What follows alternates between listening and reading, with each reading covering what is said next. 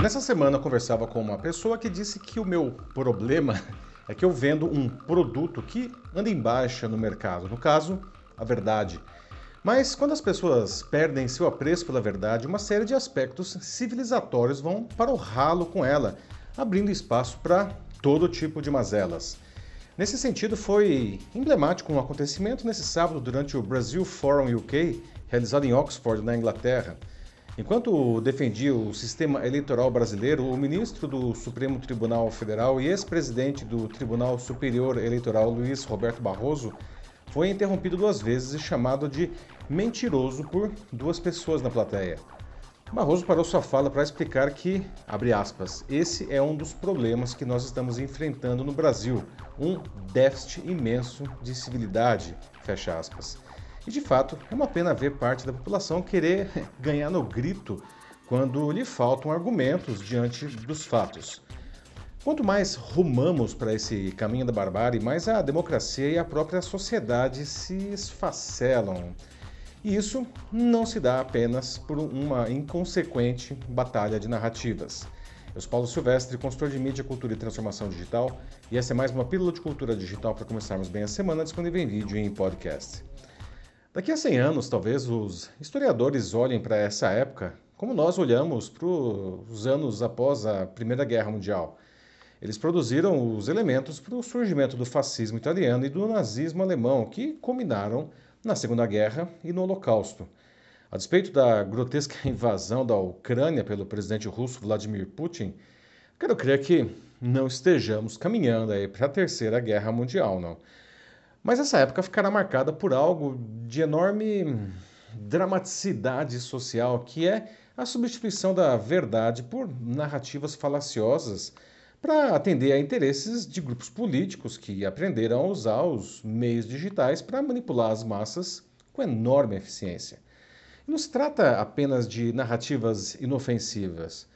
Por exemplo, o estudo Estimando infecções diárias e cumulativas globais, regionais e nacionais com SARS-CoV-2, recém-publicado na prestigiosa revista médica The Lancet, escancara como países cujos governos negaram ou, postergaram as indicações científicas contra a doença, como vacinação, uso de máscaras e o distanciamento social, e abraçaram teorias conspiratórias e medidas inócuas de combate ao vírus, tiveram proporcionalmente muito mais infectados e mortos que aqueles que se valeram da verdade. Isso pode parecer óbvio, né? mas o óbvio precisa ser dito, especialmente quando a Covid-19 continua vitimando pessoas por esses motivos. Outro indicador de que a verdade vai muito mal em nosso país pode ser visto no também recém-publicado Índice de Capacidade de Combate à Corrupção 2022, o levantamento é feito anualmente pela instituição America's Society Council of the Americas e pela consultoria Control Risks e avalia 14 critérios como a independência das instituições judiciais, o combate a desvios de recursos e a força do jornalismo. O Brasil, infelizmente, está em queda livre. Em um ano, a gente caiu da sexta para a décima posição de um total de 15 países, ficando atrás do líder Uruguai e de vizinhos como Peru, Argentina e Colômbia. Na primeira edição, realizada em 2019, o Brasil era o segundo no ranking, o segundo, atrás apenas do Chile, que aparece agora em terceiro lugar. Segundo o relatório, o Brasil piorou com os ataques à independência e à eficiência das agências anticorrupção, mas ele destaca positivamente a resiliência do STF e do TSE ao processo de desgaste junto à população com as fake news. Dos 14 critérios, a pior nota, que vai de 0 a 10 do Brasil, ficou em processos legislativos e normativos, com um mísero 1,3, bem abaixo da média regional. Há, entretanto, esperança para a verdade no estudo. A nossa melhor nota ficou em qualidade da imprensa e jornalismo investigativo, onde a gente cravou 7,5, acima da média dos países avaliados. A desmoralização da verdade não vem de hoje, né, pessoal? Esse processo ele ganhou força há cerca de uma década como ferramenta de ascensão ao poder, não? Tanto que o mecanismo foi destacado em 2016 pelo renomado dicionário Oxford. Naquela edição, os seus organizadores elegeram pós-verdade como a palavra do ano.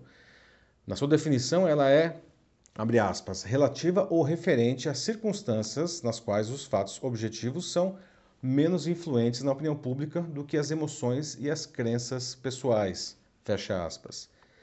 A mentira sempre foi uma poderosa ferramenta na mão de pessoas inescrupulosas para atingir seus objetivos controlando as massas. Não basta lembrar da máxima forjada pelo Joseph Goebbels, que era o ministro da propaganda do, do Adolf Hitler, para legitimar suas atrocidades, não. Ele dizia, abre aspas, uma mentira dita uma vez é apenas uma mentira. Já uma mentira dita mil vezes se torna verdade, fecha aspas. E para conseguir o que queria, o Führer destruiu os mecanismos de controle do governo e submeteu a imprensa. Com um discurso nacionalista, ele pôde escolher os inimigos do povo alemão, eh, que o abraçou cegamente em sua jornada de horrores. Não? E quem discordasse era sumariamente eliminado. A diferença é que, de uma década para cá, populistas do mundo todo descobriram nas redes sociais a ferramenta perfeita para dizerem uma mentira não apenas mil vezes, mas um milhão de vezes.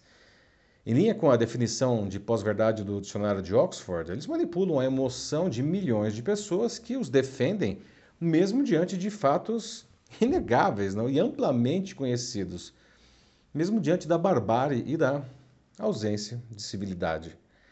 Nesse aspecto, retrocedemos umas quatro décadas. As instituições democráticas continuam sendo alvejadas e muitas já estão em ruínas. Ainda assim, por mais que tenhamos voltado em muitas casas no jogo da vida, não, com essas mentiras, a gente sempre pode dar novos passos para frente com a verdade. Assim, aliás, né, é como o ser humano evolui. A verdade ela é o que ela é, né? Mesmo, enfim, quando ela nos desagrada. As pessoas precisam parar de acreditar em quem distorce a realidade para que ela fique mais, sei lá, palatável não? ao seu desejo não? e às suas crenças. Por mais que isso possa trazer um conforto momentâneo, não? no final das contas, os únicos beneficiados serão aqueles que plantam as mentiras. O Barroso, lá em Oxford no sábado, ele disse ainda, abre aspas, não? Precisamos resgatar a civilidade, que é a capacidade de divergir com respeito e consideração pelo outro. Nós viramos um país de ofensas. Fecha aspas. Precisamos mesmo, tá? Sem civilidade, sem verdade, não há esperança.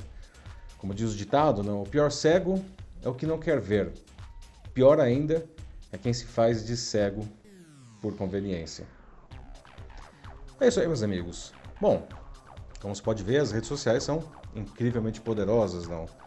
Alguns fazem maus usos delas, como a gente está vendo ainda, mas é possível trabalhar com elas de uma maneira eficiente e muito ética, não? como uma ferramenta incrível que todas elas podem ser. Você precisa de ajuda para fazer isso dessa maneira, para deslanchar seu negócio, a sua carreira? Não? Então mande uma mensagem para mim, que será um prazer ajudar você nisso. Eu sou Paulo Silvestre, consultor de mídia, cultura e transformação digital. Um fraternal abraço. Tchau.